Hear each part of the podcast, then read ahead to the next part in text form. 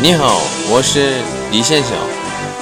正在你们听古어를배워요学习韩国语。好，开始。今天给大家讲的内容是오빠라고불러도돼요是可以叫你哥哥吗的意思。在韩国，男人是超级喜欢 被女生叫欧巴的，是代表被喜欢的意思。比如之前一直叫你前辈的人，突然问你오빠라고불러도돼 요？ 可以叫你哥哥吗的时候，男生一般都会心跳。加速，女性朋友们，